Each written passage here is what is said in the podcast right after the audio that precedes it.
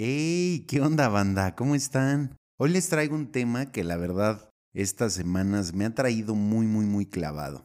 Y es que aparte, pues yo lo viví también. Me doy cuenta de lo importante que es que la familia, las personas cercanas a los adictos, sepan cómo reaccionar cuando pasa esta catástrofe. Porque no nada más se enferma la persona de alcoholismo y drogadicción, sino que la familia también se enferma emocionalmente. Y es un proceso largo, complicado y muy doloroso, la verdad. Y les voy a platicar un poco acerca de pues mi historia para que conozcan un poco por qué es que decidí empezar a hacer todo este movimiento y ayudar a los jóvenes y la intención que hay de poder formar una clínica como tal donde no les no se cobre por ayudar a las personas, ¿no? Y que tengan todos a la mano y a la disposición, pues una buena ayuda. Y me refiero a psicólogos preparados sobre el tema eh, de alcoholismo y drogadicción, codependencia, psiquiatras también que sepan sobre medicamentos que no se le pueden dar a los a los internos, ¿no? que padecen de algún trastorno mental y poderles brindar una recuperación digna y completa, donde se trabaje la parte del alma, que es pues muy importante poder tener una vida espiritual. Y hablo de, no hablo de religiosidad, sino como tal, de la parte espiritual como, como ser, como persona. Ya que es muy importante, o sea, para que nosotros los alcohólicos y drogadictos o cualquier adicto deje de consumir, debe de entrar en contacto con esta parte interna para poder sanar. Y eso, pues a muchas personas pues no les gusta porque es muy doloroso el descubrirte, ¿no? El saber quién eres porque realmente te desnudas para ti mismo y, te das cuenta de que pues no eres la persona que creías ser, ¿no? Y la verdad es que eh, yo viví un proceso lento, muy lento diría yo, porque yo llegué a AA cuando tenía 17 años por primera vez. Y la verdad que el contacto que tuve con, con AA pues no fue el mejor, ya que conocí un grupo donde pues era anexo más que nada donde les, los golpeaban y los castigaban y ese tipo de situaciones, ¿no? Y la verdad es que como fue esa impresión, esa primera impresión de lo que era doble A, yo pensé que era como tal un todo, ¿no? O sea, que todos los grupos de doble A iban a ser idénticos, que te iban a tratar igual y que te iban a gritar y todo ese tipo de situaciones, ¿no?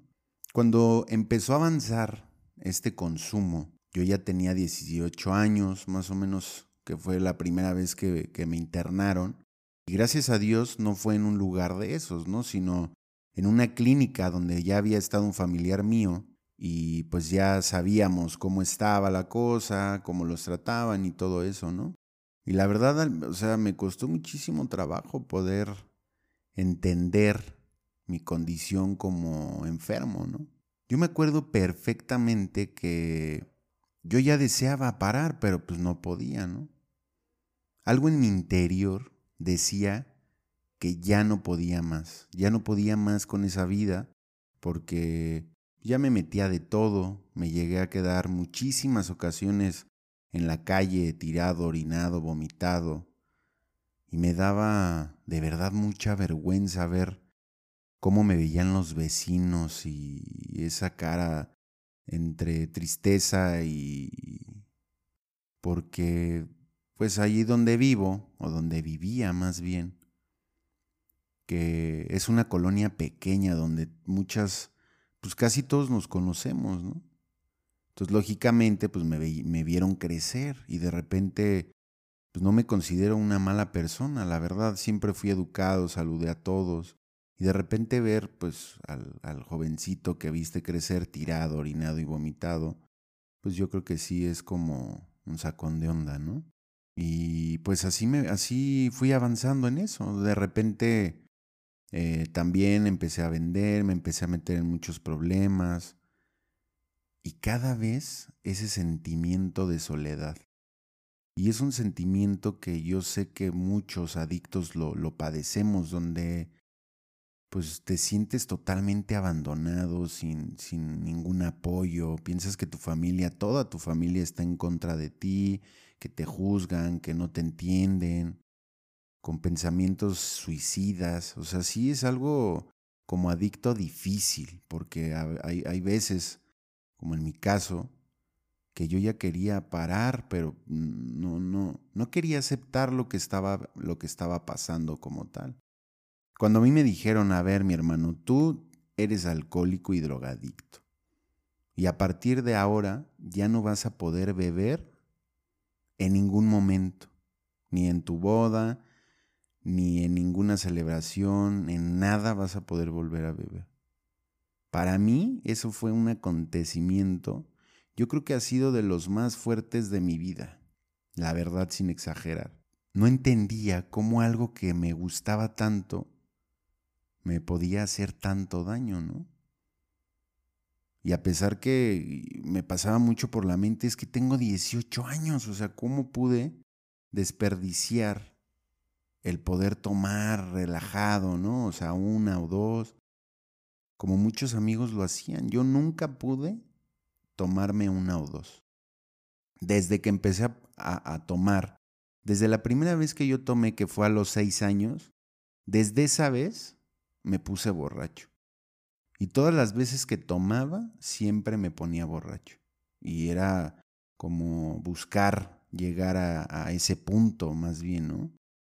Porque me gustó, o sea, cuando me lo, la primera vez que yo tomé, me gustó la sensación, esa sensación de repente de calma, de seguridad, de, de, o sea, muchísimas cosas que me pasaron, la verdad, por la cabeza cuando me puse borracho la primera vez.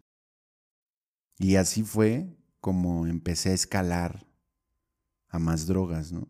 Buscando siempre ese alivio de cómo me sentía abandonado, triste, solo, rechazado.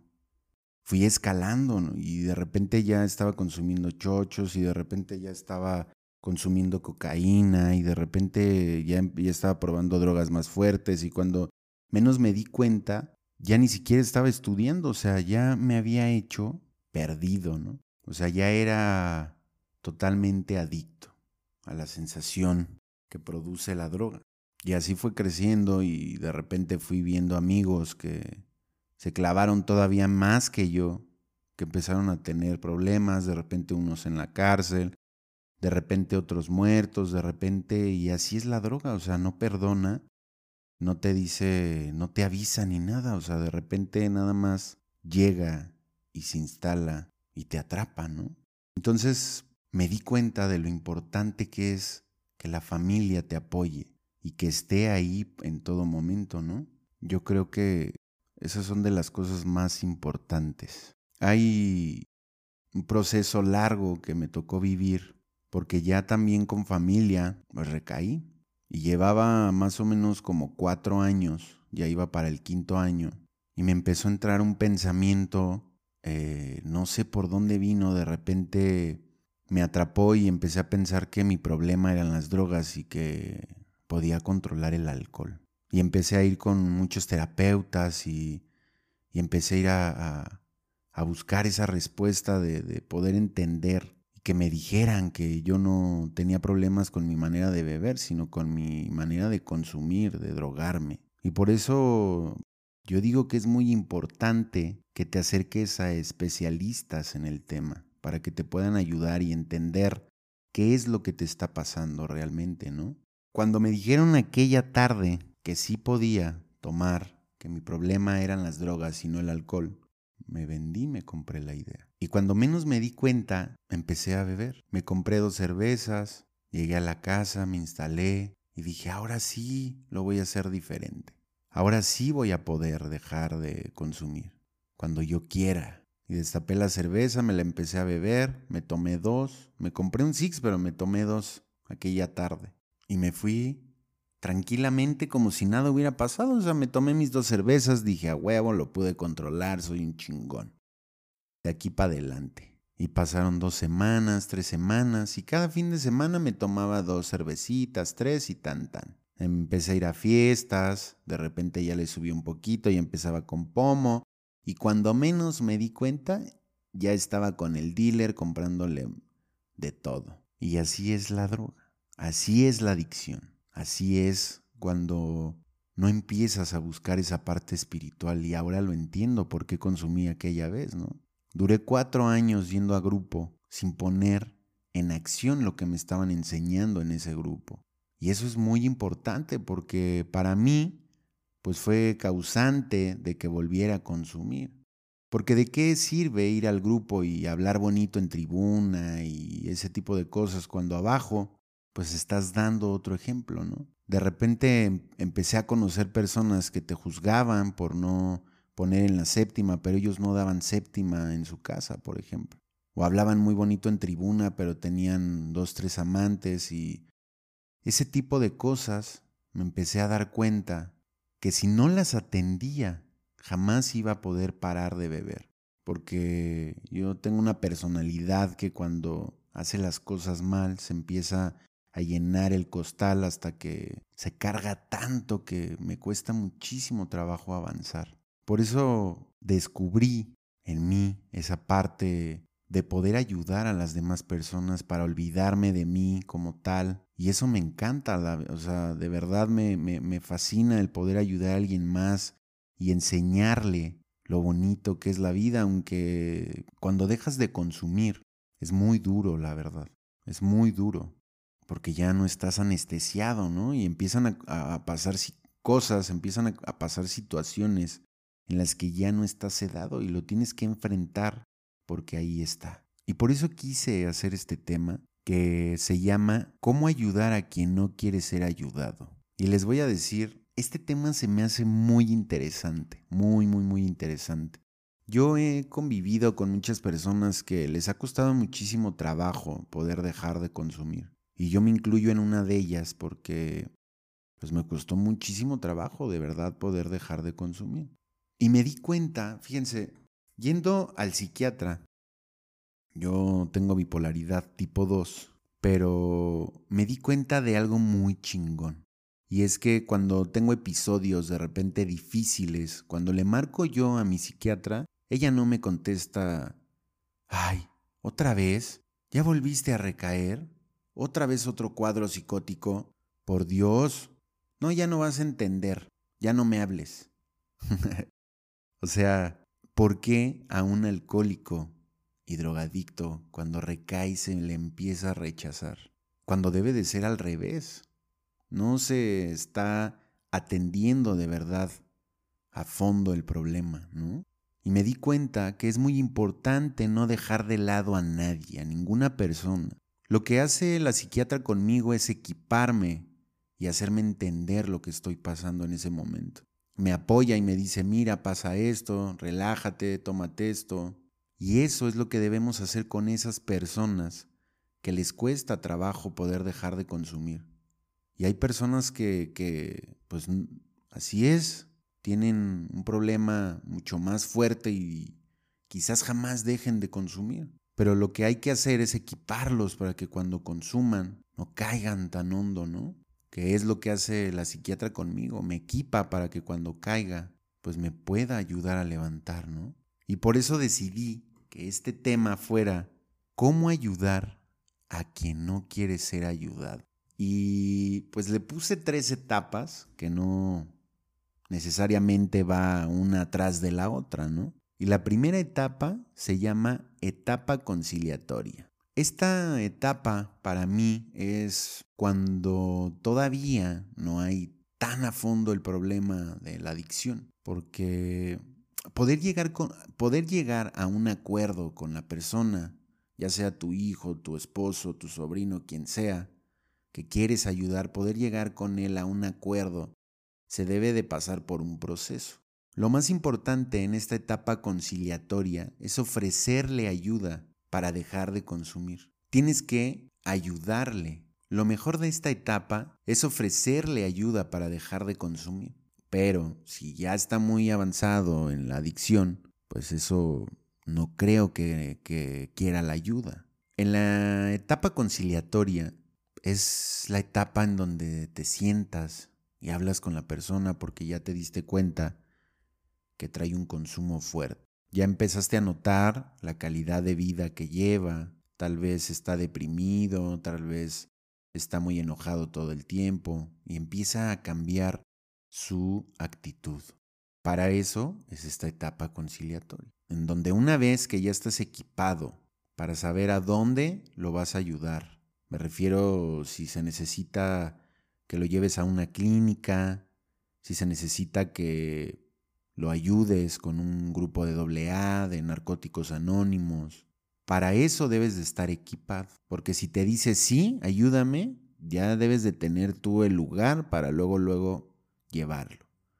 Porque los adictos cambiamos de opinión de volada y yo sé que yo sé cómo funciona esto, ¿no? Y si de repente le, te dice que sí, pero ya te tardaste, pues ya volvió a agarrar la fiesta y por eso es rápido. O sea, poder tener una respuesta en corto para que cuando él diga sí, luego, luego sepas cómo actuar. Hay psiquiatras que son especialistas en el tema de adicciones y ellos te pueden ayudar también en ese tema. Hay que abrir todo el panorama y abrir todas las puertas para que el adicto se pueda salvar. Y en esta etapa la familia está presente. Las personas que conviven con el adicto están presentes y deciden ayudar al adicto.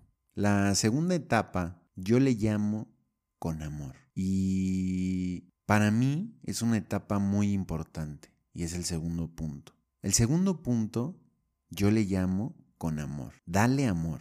¿Qué haces tú cuando recibes amor? ¿Qué haces? ¿Cómo te sientes cuando recibes amor? Un abrazo, atención, porque está resentido, o sea, está enojado, se siente solo, se siente juzgado y está muerto espiritualmente. Ahora, ¿cómo podemos darles amor? ¿Cómo les vamos a dar amor? cuando nos han lastimado tanto. Y darles amor es poner las cartas sobre la mesa. O sea, poner las cartas sobre la mesa es, a ver, papá, hasta aquí. Es poner límites con amor. es poner límites y decir, a ver, yo te puedo ayudar así.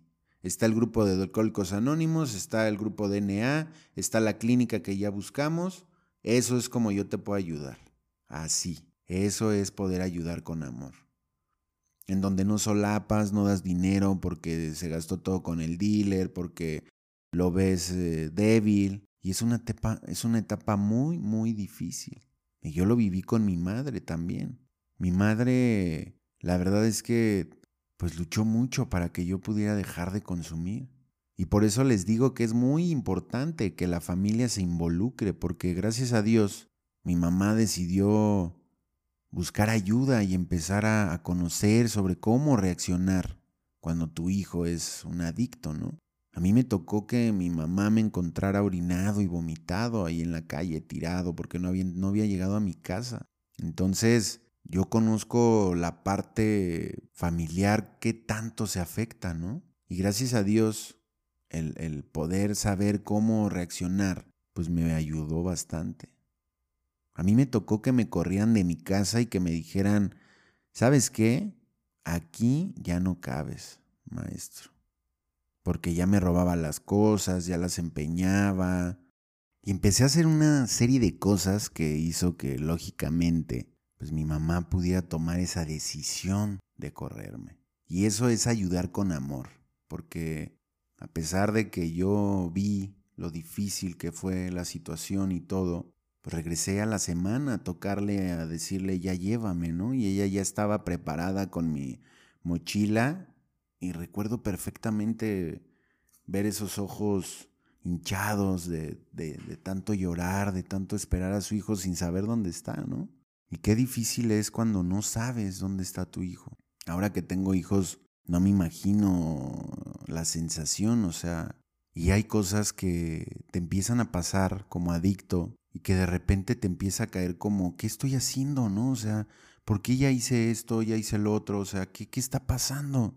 Yo me preguntaba, de repente cuando estaba ya hasta muy drogado, me empezaba a entrar como una reflexión de qué estoy haciendo con mi vida, ¿no? Cuando conocí la otra parte de AA, que fue una parte donde me enamoré del programa como tal, porque ahí empecé a conocer la parte espiritual Y gracias a Dios siempre me puso padrinos espirituales, ¿no? Y recuerdo mucho cuando llegaba con situaciones que en ese momento me tenían confundido y, con deseos de consumir. Y siempre me decía, pídele al jefe, acércate al jefe, él te va a ayudar, ¿no? me costó muchísimo trabajo, o sea, yo, yo quería que él me, me diera una respuesta, pero no, era acércatele al jefe, ¿no? Y la verdad yo estaba muy resentido, yo no quería ni siquiera pedirle nada, ¿no? Yo decía, ¿por qué me tocó esta infancia? ¿Por qué me hicieron esto? ¿Por qué me tocó esto? Y no aceptaba lo que me había pasado, que era lo que me había convertido en alcohólico y drogadicto. Y después me tocó otro padrino igual que me decía, pídele al jefe, acércatele al jefe. Y me empezaron a acercar a esa parte interna. Y cuando escribí y escribí y escribí, pude entender de dónde me había roto. Y entender que no es tan malo vivir sobrio, o sea, empiezas a agarrarle el gusto, el poder estar en la playa sobrio, con mis hijos, el poder ir a una fiesta y a la hora que yo decida poderme ir. Y al siguiente día despertarme bien, contento, sin cruda, sin resaca, sin cruda moral, qué hice, qué dije.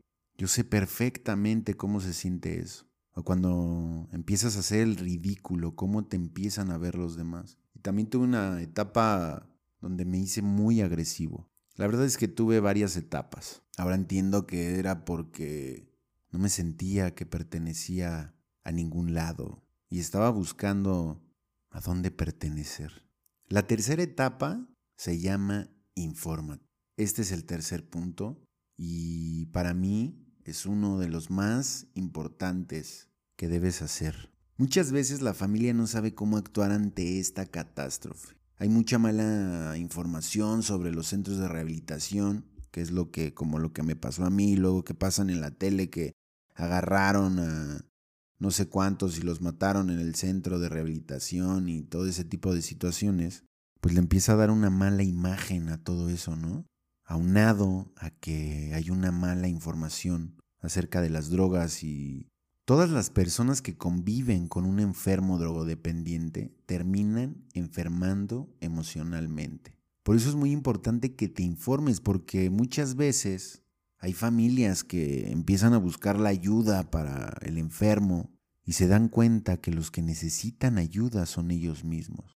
Esta parte de la enfermedad, la verdad es que es muy difícil porque de repente pues empiezas a perder de vista cada vez más días al adicto y empiezas a verlo cómo se va perdiendo, cada vez va cayendo más en el abismo y va haciendo más cosas y por eso es muy importante que te puedas informar y entender por qué es que no puede parar. ¿Por qué si te está diciendo que, que sí ya no quiere y te lo está jurando y ya hizo de todo, no puede parar? ¿Por qué? Y es algo complicado, que hace mucho daño. Pero de verdad cuando ya estás del otro lado, cuando ya empiezas a ver la luz, el camino de la recuperación y te empiezas a dar cuenta que tienes el poder de calmar esos pensamientos de, y empiezas cada vez más a prepararte para saber cómo ayudar a la persona que tanto amas que se está destruyendo, ¿no? Y yo he visto muchos casos así, o sea, es real, es muy real que las personas que van a buscar ayuda para su familiar o amigo terminan dándose cuenta que tienen codependencia o alguna situación ahí adentro, ¿no? Por eso es muy importante que te informes, que sepas, que sepas qué es la enfermedad realmente. Cómo hay personas que las ves con cáncer y de repente sientes como piedad, como nostalgia, ¿no? Y cuando ves a un adicto tirado, orinado, vomitado, sientes lástima por él. Sientes repudio por esa persona sin saber lo que hay ahí adentro, lo que pasó en su infancia que lo llevó a perderse de esa manera. Y por eso para mí, cuando yo descubrí qué era lo que quería hacer realmente en mi vida, fue maravilloso porque en mi carrera de alcohólico y drogadicto, recuerdo perfectamente la sensación de voltear hacia atrás y, darte cuenta de todo el cagadero que había hecho, ¿no? Tener la mitad de la secundaria, en segundo me quedé, dejé de estudiar en segundo de secundaria. Y de repente hasta las chavas me decían, ¿sabes qué? O sea, estás, estás guapo, pero traes una fiesta impresionante. Bye. Entonces después de sentir todo ese rechazo y, y toda esa soledad y abandono, cuando pasas del otro lado a la sobriedad y descubres qué quieres ser en tu vida realmente es maravilloso, la verdad. Yo creo que es un privilegio el poder saber a qué te quieres dedicar y dedicarte a lo que amas también, ¿no? Y ahí descubrí que y ahí descubrí que quería ayudar a las demás personas, ¿no? Vivir sobrio y feliz totalmente, ¿no?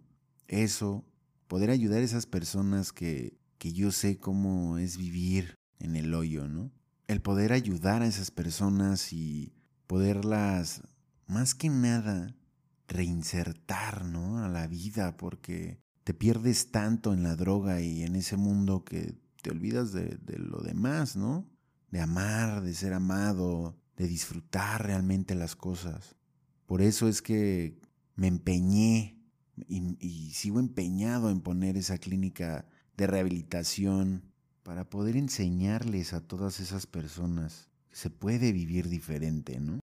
Y bueno, banda, espero que les haya gustado este podcast. Yo me despido. Soy Yemalita. Les mando un fuerte abrazo, banda. Cuídense. Bye.